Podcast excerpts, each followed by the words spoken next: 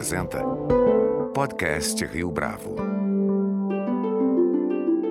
Este é o podcast Rio Bravo, eu sou o Fábio Cardoso. Praia dos Ossos é um podcast lançado em 2020 que conta a história do assassinato da socialite Angela Diniz pelo namorado Doca Street. Na ocasião, o advogado de Doca Street alegou que o crime aconteceu em legítima defesa da honra, tendo em vista que foi o comportamento de Angela Diniz que teria motivado o assassinato. A produção desse podcast é da Rádio Novelo, que nasceu com a proposta de explorar o formato narrativo, já consolidado fora do Brasil, aqui no nosso país. Em entrevista ao podcast Rio Bravo, Branca Viana, fundadora da Rádio Novelo, além de falar sobre os bastidores de Praia dos Ossos, comenta a nova atração, Crime e Castigo. Afinal, qual é a relação entre uma série e outra? Será que existe? É o que o ouvinte descobre no episódio logo a seguir. Branca Viana, é um prazer tê-la aqui conosco no podcast Rio Bravo. Muito obrigado pela sua participação. Obrigada pelo convite. Branca, como é que começou a sua relação com podcasts? Você já tinha o hábito de acompanhar esse tipo de produção narrativa, por exemplo, e em áudio, antes da experiência da Rádio Novelo? Sim, há muitos anos. Eu sou ouvinte de podcast praticamente desde que existe podcast. Eu sempre fui muito ouvinte de áudio, sabe? De audiolivro primeiro, antes de ter podcast. Sempre gostei muito de rádio também, adoro rádio. Eu fui intérprete simultânea, né? Tradutora simultânea durante mais de 25 anos, quase 30 anos. Então, é muito útil você poder ouvir outras línguas quando você trabalha com línguas dessa maneira, para você poder treinar as línguas que não são faladas no país onde você mora, né? Você ficar a par com sotaque, você aprender também coisas sobre aquele país que não necessariamente você vai aprender quando você prepara um um glossário técnico para uma conferência, né? Então eu sempre ouvi muito, eu sempre gostei muito de audiolivro. Olha, do tempo da fita cassete, eu tinha uma coleção enorme de, de livros em, em, fita cassete, na época do Walkman, que você não deve nem saber o que, que é, já deve ter visto em museu, mas na época do Walkman eu usava, sabe? Eu botava lá, enfim, correr, fazia as mesmas coisas que eu faço hoje em dia ouvindo podcast, ia correr, ia no supermercado, ia fazer qualquer coisa ouvindo os meus audiolivros. Depois passou para CD, depois passou a ter audiolivro que você podia baixar da internet, e aí vieram os podcasts. Então eu ouço desde sempre, sempre consumi muito conteúdo em áudio, sempre fui grande ouvinte de podcasts, né? Aí houve com aquele podcast americano Serial, né? Houve aquela explosão, porque foi o primeiro podcast, enfim, que teve uma audiência de, de cinema, né? De programas de televisão, uma coisa louca. E aí explodiu e aí começou a ter bem mais conteúdo narrativo do que tinha antes, né? Eu sempre gostei e sempre quis poder ouvir em português, ouvir histórias do Brasil contadas dessa maneira. Bom, primeiro, obrigado por ter é, me dado menos idade do que de fato eu tenho, lembro dos Mas, para falar especificamente é, dessa produção narrativa, nos Estados Unidos, você de certa forma já adiantou, essa escola de programas de long, é, de long form, ela se consolidou de 2004, quando começou, começou a falar de podcast de fato, até 2018, 2019, quando esses podcasts narrativos começaram a, crescer, ganhar fôlego no Brasil. Você se recorda de acompanhar alguma produção em específica, além do Serial? Tem uma diferença que eu acho grande entre esses países, especialmente da Europa e dos Estados Unidos. Eu não saberia dizer como é que funciona na Ásia, no Oriente Médio, porque são línguas que eu não falo. Então eu não tenho como nem chegar perto. Mas na Europa e nos Estados Unidos tem uma tradição muito forte de rádio pública, né? Tem a NPR nos Estados Unidos, tem a França tem várias, enfim, tem na Itália, tem na Alemanha, tem na Inglaterra, obviamente, tem a BBC, e isso facilita muito a criação de programas longos, né, de programas long form, como você falou, porque não depende de intervalo comercial. Então, você não depende de ter um anunciante que queira anunciar no meio daquilo, e você também não interrompe, né, o programa. Você consegue fazer um programa longo, sem intervalo comercial, que para histórias assim contadas de não ficção de maneira narrativa facilita, né? Então, eles têm uma tradição, é, não exatamente de podcast, mas desse formato que, que a, gente, que, a gente, hoje em dia tem podcast muito mais longa do que a nossa. A gente não tem tanto essa tradição de rádio pública, a nossa rádio aqui é mais comercial. Né? Então, eu acho que já tem essa diferença grande. Eu sempre ouvi, desde que virou podcast, eu sempre ouvi o This American Life, que é que, enfim, que existe há 25 anos, completaram 25 anos esse ano, né, como programa de rádio, depois como podcast. Eu acho assim a qualidade deles, eu e a torcida do Flamengo e de todos os outros times, achamos a qualidade deles incrível. É meio assim o que todo mundo quer, né? O que todo mundo se espelha é fazer esse formatinho, né, deles com, com narração, com arquivo, com trilha, com histórias interessantes, surpreendentes, né? Eu, eu nunca, eu ouço até hoje, eu ouço desde que eles viraram podcast. Eu ouço sem saber o que, que vai ser, sabe? Não me interessa muito o que, que vai ser, porque eu sei que vai ser uma boa história, eu sei que vai ser bem contada, eu sei que vai me distrair, que vai me informar. Então eu não preciso saber o assunto. Eu vou pela qualidade da equipe, pela qualidade do trabalho deles, que eu sei que é muito boa, né? Eu ouço muito radio. Olha, se você pedir lista de podcast para mim é um perigo, porque eu tenho uma lista assim de milhões, de, de muitos, muitos, muitos. Tem boas produções em espanhol, tem um podcast chileno chamado Las Raras, que eu não sei falar espanhol, não é assim que pronuncia o R de espanhol espanhol é super complicado de fazer, né? Aquele raras, eu não, não sei fazer isso, mas é ótimo. Tem produtoras de língua espanhola nos Estados Unidos que fazem programas excelentes. Eu gosto muito da Donde Media, que faz coisas ótimas. Tem a Rádio Ambulante, que faz coisas ótimas também em espanhol. Tem o pessoal do podcast Anfíbia na Argentina. Tem muita coisa acontecendo na América Latina também, que é muito interessante. Na Espanha também tem é, bons podcasts. Eu ouço muito, muito. Sempre ouvi. Para mim, assim, ouvir áudio, conteúdo em áudio, é parte da minha vida. Então, tem muitos, assim, que eu ouço o dia inteiro. Antes de falar do Crime e Castigo, que é a produção mais recente, eu queria que você, Branca, comentasse como é que a história de Praia dos Ossos surgiu para você como um podcast. E vocês esperavam essa reação, é, uma coisa estendida na outra? A ideia do Praia veio porque a, a Paula Scarpim e a Flora Thompson DeVoe, que são né, minhas parceiras, minhas sócias, e que fizeram o Praia e o Crime e Castigo também comigo, também são ouvintes alucinadas de áudio de um modo geral, de rádio, de podcast, de tudo. Também desde, desde, desde meninas, no caso dela, desde criança. A Paulinha trabalhava na revista Piauí como repórter, trabalhou lá durante 10 anos. E ela sempre quis fazer podcast na Piauí, era um sonho dela, ela enchia a paciência de todo mundo. Demorou muito tempo para conseguir, mas finalmente em 2018 ela conseguiu tirar do papel o Foro de Teresina e um podcast meu que eu fiz o pitch para Piauí, eles toparam, chamado Maria Vai com as Outras, que é um podcast sobre mulher e mercado de trabalho, um podcast de entrevistas. E eu e a Paulinha que produzíamos esse podcast juntas. E a gente sempre conversando nós duas com a Flora, dizendo, ah, como seria bom, isso que eu te falei agora, poder ouvir podcasts narrativos em português sobre histórias que acontecem aqui no Brasil. E um dia eu vi um tweet de uma produtora americana chamada Starley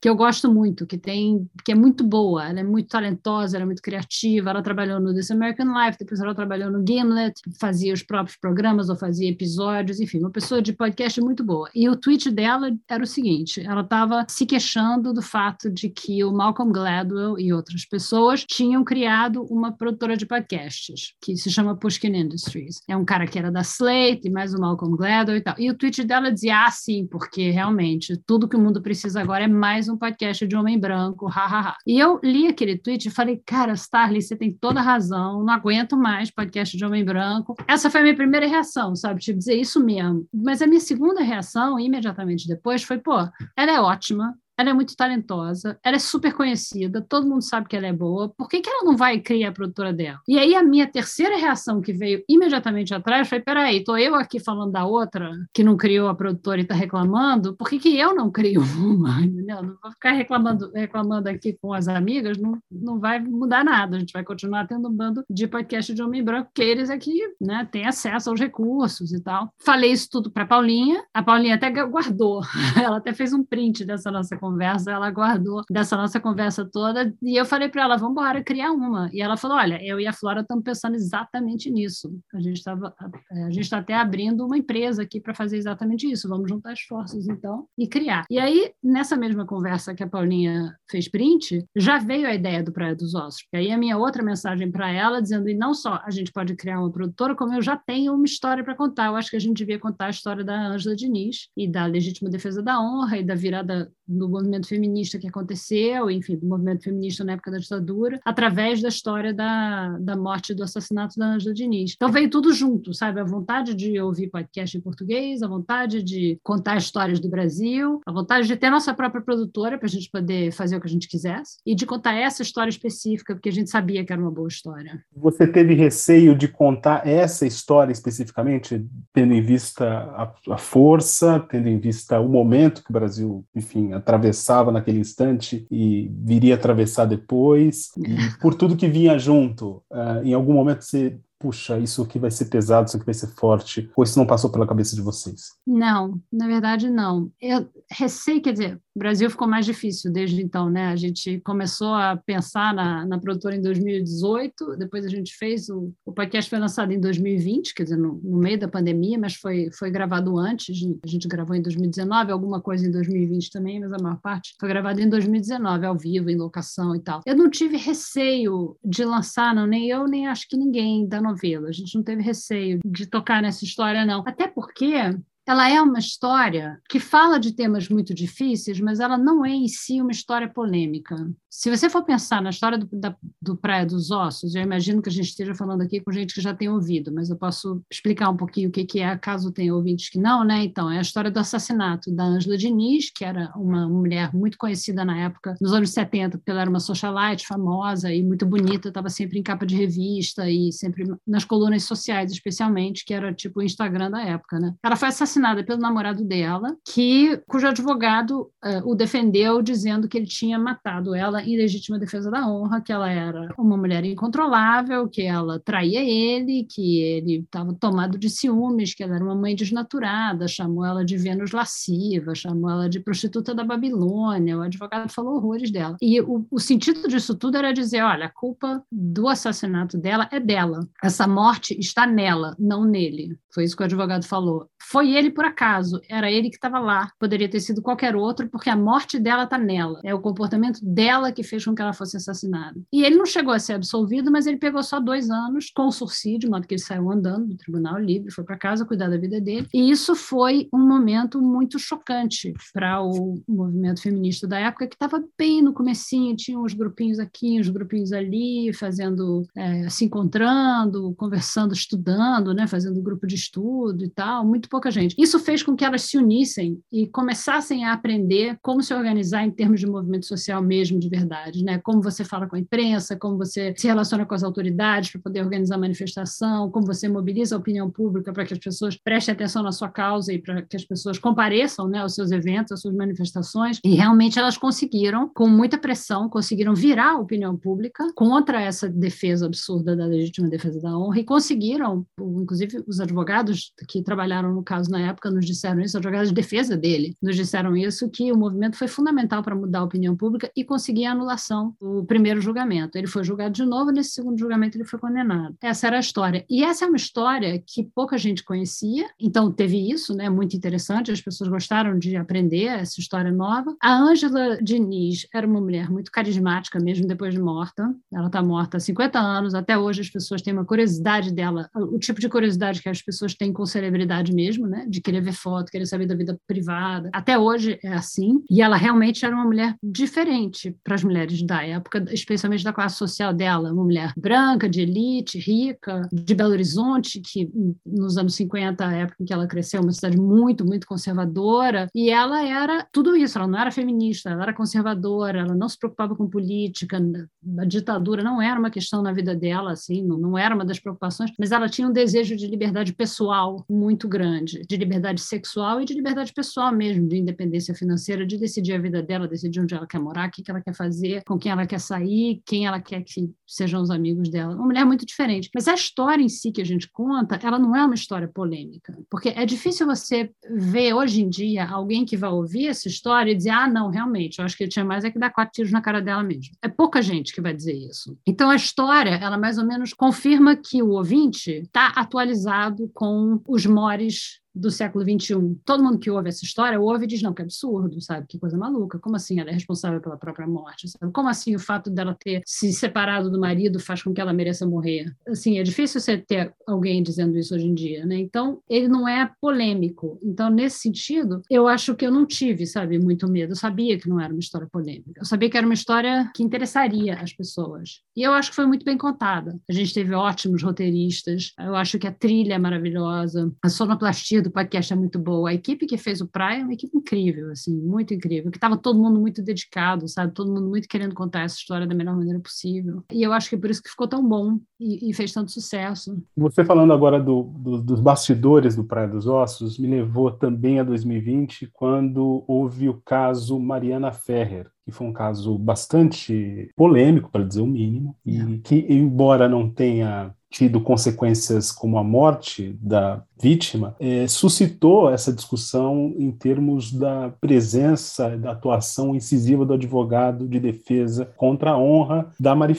Vocês, de alguma forma, viram nesse caso uma espécie de continuidade da injustiça que aconteceu com a Angela Diniz, ou essas conexões elas não estavam muito mais na cabeça do ouvinte do que de vocês? Eu acho que teve uma eh, coincidência de datas, né? Foi muito perto. O caso da, da Mariana Ferrer foi muito perto do lançamento do, do Praia dos Ossos. Então, todo mundo ligou uma coisa a outra. Mas o fato é que violência contra a mulher é uma constante, continua sendo até hoje. Mesmo melhoras em termos jurídicos com a Lei Maria da Penha, a Lei do Feminicídio e essas coisas assim, mas as mulheres continuam morrendo, na verdade, pelo que dizem para a gente os especialistas, está aumentando, a violência contra a mulher está aumentando, quer dizer, as penas estão ficando mais severas, porém está aumentando, de modo que tem alguma coisa errada, e não é assim que a gente vai resolver esse problema, né? aumentando as penas, tornando o crime cada vez mais é, severo em termos jurídicos. Então, o caso da Mari Ferrer, eu acho que teve uma diferença diferença grande com relação ao caso da Ângela, bom, para começar, porque foi, sei lá, 50 anos depois, né? Mas a reação da imprensa foi completamente diferente, pelo menos da imprensa mainstream, né? A reação da imprensa mainstream foi de ficar muito chocada. A gente lia nos editoriais e nas próprias matérias as pessoas dizendo, jornalistas e editorialistas dizendo, mas que absurdo, olha o que esse, olha o que esse advogado está fazendo com essa, com essa jovem. A gente até o Gilmar Mendes, que né, não é exatamente um paladino do, do feminismo, falou que é absurdo isso não deveria ser permitido, que loucura. Mas a verdade é que esse tipo de audiência que ela sofreu, o que a gente apurou, o que disseram para gente, é que é muito comum. É sempre assim que se faz. Você culpa a vítima. Às vezes vai colar, às vezes não, mas você culpa a vítima. E culpa tanto a vítima que você vê que a Mari Ferrer,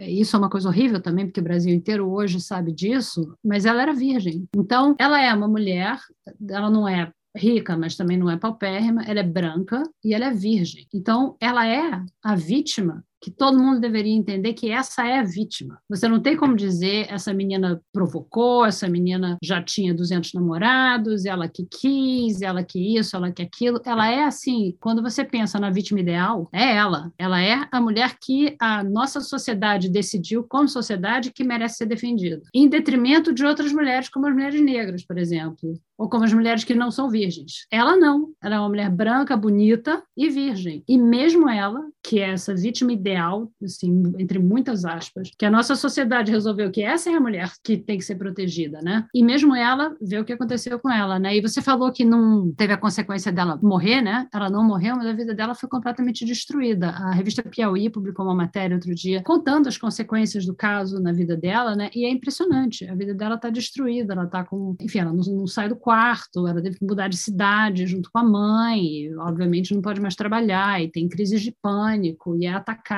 é atacada nas redes, ou ao vivo, quando as pessoas descobrem quem ela é, falam horrores dela. E a vida dele não, né? Ele está por aí cuidando da vida dele, né? E é a vida da vítima que, que foi destruída. Então tem essa semelhança, ela não morreu, mas complicou a vida dela, né? Ela é muito jovem e ela tem chance de refazer a vida dela ainda, porque eu acho que ela deve ter talvez 23, 24 anos hoje em dia. Então ela tem muita chance de, de se recuperar, eu espero que se recupere, que ela tenha o apoio que precise para se recuperar, mas pelo menos por esses anos, a vida dela foi completamente destruída por uma coisa da qual ela foi vítima, né? Voltando para a produção da Rádio Novelo Branca, Crime e Castigo, que até vocês no na abertura dessa nova série, falam abertamente que vocês usurparam aí o nome do romance Dostoiévski.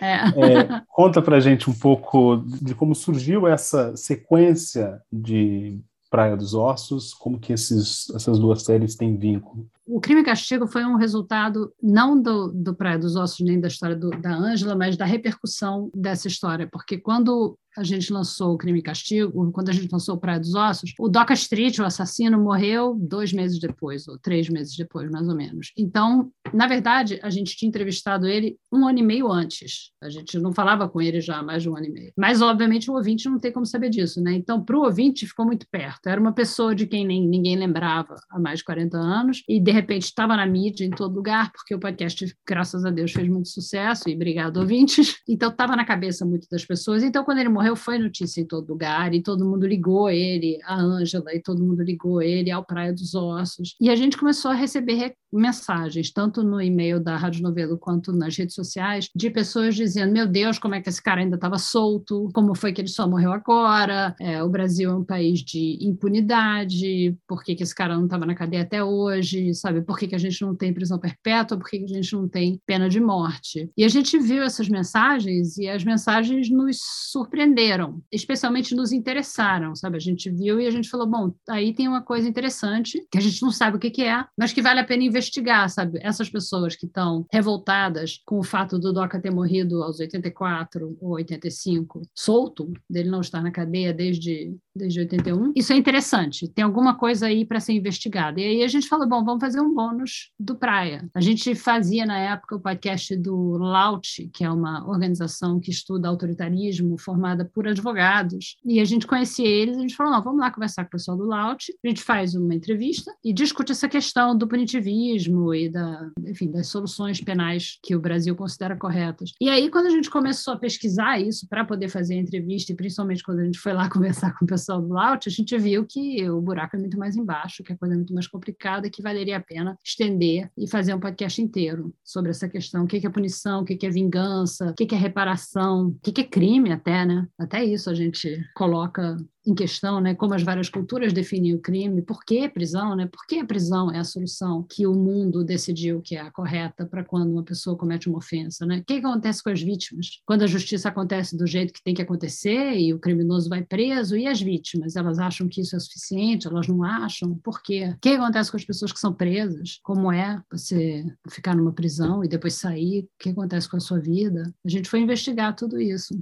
Na abertura, também no primeiro episódio da série Crime e Castigo, tem um disclaimer muito interessante, dando conta do tema sensível da violência. Queria saber quão difícil foi para você e para as mulheres da produção desenvolver esses projetos ao longo desses últimos anos. Esse, mais do que praia, foi, foi mais difícil, porque a gente contou muita história triste. As histórias são bem contadas, os ouvintes não precisam ter medo, a gente avisa que vai se tratar de violência, inclusive violência sexual. Tem gente que precisa desse alerta mesmo, ou porque a pessoa não quer ouvir esse tipo de história, ou porque para ouvir a pessoa tem que estar preparada, às vezes acompanhada. Enfim, cada um sabe como faz. A gente achou que a gente tinha que alertar. Foi difícil porque os casos eram muito difíceis. Os casos que a gente encontrou para contar eram muito difíceis. Teve entrevistas, várias entrevistas em que as pessoas que a gente estava entrevistando choravam durante a entrevista. São pessoas que passaram por situações terríveis, assim, que eu não consigo imaginar, sabe? Eu com a minha vidinha aqui privilegiada, que não tenho a menor ideia de como isso é, eu não consigo nem imaginar, sabe? Eu não tenho imaginação para conseguir entender o sofrimento que essas pessoas passam. Inclusive, um cara que a gente entrevistou, que é um estelionatário, que cometeu um crime, ele de fato cometeu o crime que ele, que ele, do qual ele foi acusado, e ele contando da cadeia, do que era a vida na cadeia, dos anos que ele passou na cadeia, assim, é assustadora, uma coisa muito assustadora, muito difícil de você entender como uma pessoa supera isso, né? Passa por isso, e aí sai, e vai continuar a vida dele. E ele conta também da dificuldade que foi isso, continuar a vida dele, né? E das vítimas, você perder um filho, tem uma, uma entrevista que a gente faz com uma mulher cujo filho foi morto por violência policial, sabe? Um jovem, um adolescente, um jovem rapaz de 19, 20 anos, uma outra que perdeu um filho num assalto. Tem casos involuntários, a gente conta o caso de um atropelamento. Tem um pouco de tudo, né, no podcast. Foi difícil para a gente, mas, mas o negócio é que é muito mais difícil para essas pessoas. Não tem comparação o que eu o que eu estou sentindo quando eu estou entrevistando uma pessoa que passou por um sofrimento desses, ou quando eu estou lendo, a gente leu muito, muita literatura sobre isso, que também às vezes é difícil, mas não é nada comparado com o que as pessoas que eu estou entrevistando passam, né? Então, ok, tudo bem. É. A gente faz porque a gente acha importante, a gente acha que precisa, a gente acha interessante para a gente, a gente espera que, se for interessante para a gente, que também seja interessante para os ouvintes. Então, vamos em frente. Uma última pergunta. No episódio de abertura também do Crime e Castigo, você diz que o interesse de vocês da Rádio Novelo é pelas histórias, sobretudo quando vocês estão conversando com esses especialistas do Laut. Você acredita de fato que esses formatos mais longos de narrativa têm esse apelo junto ao público a ponto de mexer com a imaginação deles, a, a ponto de mobilizar, de conscientizá-los em relação à gravidade desses casos envolvendo violência contra a mulher, por exemplo? Eu acho que essa é uma das vantagens do podcast narrativo, né? De você poder contar histórias com as quais a gente consegue se relacionar, com as quais a gente consegue ter empatia, independente do, de quem está contando a história ali. Eu acho que tem alguns temas que não funcionam para podcast. Essa foi uma das dificuldades que a gente teve no Crime e Castigo, que a gente partiu dos temas abstratos. O que nos intrigou na reação dos ouvintes à morte do Doca Street são temas abstratos. São temas abstratos com os quais a humanidade está lidando há milênios. Então, essas questões de punição, crime, vingança, perdão, reparação, são questões imensas, né? São questões penais, são questões filosóficas, são questões uh, humanas, são questões religiosas, né? Todas as religiões têm maneiras de lidar com essas questões, com, com a questão do conflito, né? Que é inerente ao ser humano e o que, que você faz quando tem conflito. Mas você fazer um podcast sobre questões abstratas não vai ser um podcast muito interessante. Ninguém vai vai querer ouvir teu podcast, vai ser muito chato. Essas questões abstratas, elas são melhores tratadas em outros meios, por exemplo, livros, né? Textos, textos acadêmicos, livros de qualquer tipo, enfim, tá aí a filosofia milenar tratando desses assuntos muito bem, de uma maneira completamente diferente, né? Então, o que a gente quis no podcast foi pegar essas questões que são muito amplas e que são muito abstratas e trazer elas para a realidade. Encontrar casos que fossem capazes de ilustrar esses vários temas abstratos na voz de uma pessoa que teve que pensar numa coisa assim e que fez uma reflexão. Nem todo mundo que passa por uma situação de violência como essas das pessoas que a gente entrevistou fazem uma reflexão a respeito. É, então era uma a gente tinha que encontrar essas duas coisas, pessoas que tivessem feito reflexões interessantes sobre a experiência de vida delas. E foi o que a gente fez, entendeu? Tentar encontrar uma maneira de trazer esses temas muito abstratos e muito importantes para a realidade através de histórias contadas pelas próprias pessoas envolvidas, né? E aí a questão de conscientizar não é bem o que me interessa, e, e, acho que eu posso falar nesse caso em nome da Paulinha da Flora também não. O que a gente quer, porque nem a gente tem muita consciência do que fazer, entendeu? Depois disso tudo, depois de produzir esse podcast que a gente produziu durante um ano e meio, a gente estudou tanto, leu tanto, falou com tanta gente, depois disso tudo, eu não sei qual é a solução, sabe, para conflito. Eu não sei o que, que a gente deve fazer. Eu sei que o que a gente faz está dando errado, está dando muito errado. Não só no Brasil, mas no mundo. Mas falando especificamente do Brasil, né? A gente tem a terceira maior população carcerária do mundo. As pessoas que são presas são as pessoas pobres, são as pessoas pretas, são as pessoas mais vulneráveis. Isso não diminui a violência no país. O país continua sendo um país muito violento, a gente prende cada vez mais. E a violência continua crescendo, então não resolveu, quer dizer, não resolveu nem para a população carcerária que sofre na cadeia e nem para quem não está na cadeia porque a gente continua sofrendo violência na rua. E as mulheres, por exemplo, continuam apanhando os maridos e sendo mortas, sabe? Não está resolvendo, tem que fazer alguma coisa. E, mas eu não sei o que. Eu ouvindo essas pessoas todas, cada vez que eu entrevistava uma pessoa, eu juro por Deus, eu saía da entrevista dizendo: nossa, a pessoa tem toda razão. Toda razão, nossa, eu faria a mesma coisa. Aí eu vou entrevistar o outro que diz o contrário, eu dizer: não, tem toda razão, meu Deus, nossa, super concordo. Porque é isso mesmo. Você, primeiro, você não sabe como você vai reagir se você estiver numa situação dessas. Eu não tenho a menor ideia do que, que eu faria se matasse um filho meu. Assim, nenhuma ideia ideia do que, que eu faria, no caso de que, que eu ia achar, que tipo de pessoa eu ia me tornar se isso acontecesse comigo. As soluções, enfim, jurídicas, penais, de educação são complexas. Não cabe a mim dizer o que, que é, sabe? O que, o que cabe a mim, como produtora de produto cultural, é tentar refletir. Eu refletir e espero, por conseguinte, que os ouvintes reflitam também. É isso, só isso. Que já é muito, né? Espero. Branca Viana, muito obrigado pela sua participação, pela sua entrevista aqui no podcast Rio Bravo. Obrigada a você pelo convite. Este foi mais um podcast Rio Bravo. Você pode comentar essa entrevista no nosso perfil do Twitter, arroba podcast Rio Bravo, ou no Facebook da Rio Bravo. A nossa lista completa de entrevistas está disponível no Apple Podcasts, no Deezer, no Google Podcasts, no SoundCloud e no Spotify. E no aplicativo O Guia Financeiro, além dos nossos podcasts, você encontra muito mais conteúdo sobre o mundo da economia em diversos formatos.